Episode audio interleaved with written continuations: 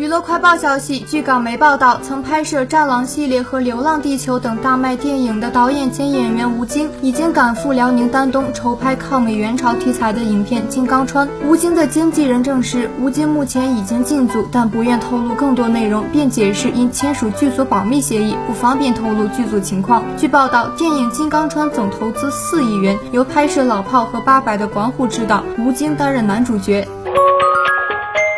近日，范玮琪分享一张素颜自拍照，她扎着双马尾，穿着舒适白上衣，露出招牌酒窝微笑，但眼皮暗沉，肤色苍白。粉丝看后十分担心，纷纷留言：“好憔悴，身体状况还好吗？”真的有被吓到，甚至觉得她气色、眼神都怪怪的。随后，范玮琪回复称自己可能是有点想睡，但状况还 OK。爽朗表示：“我很好，别担心。”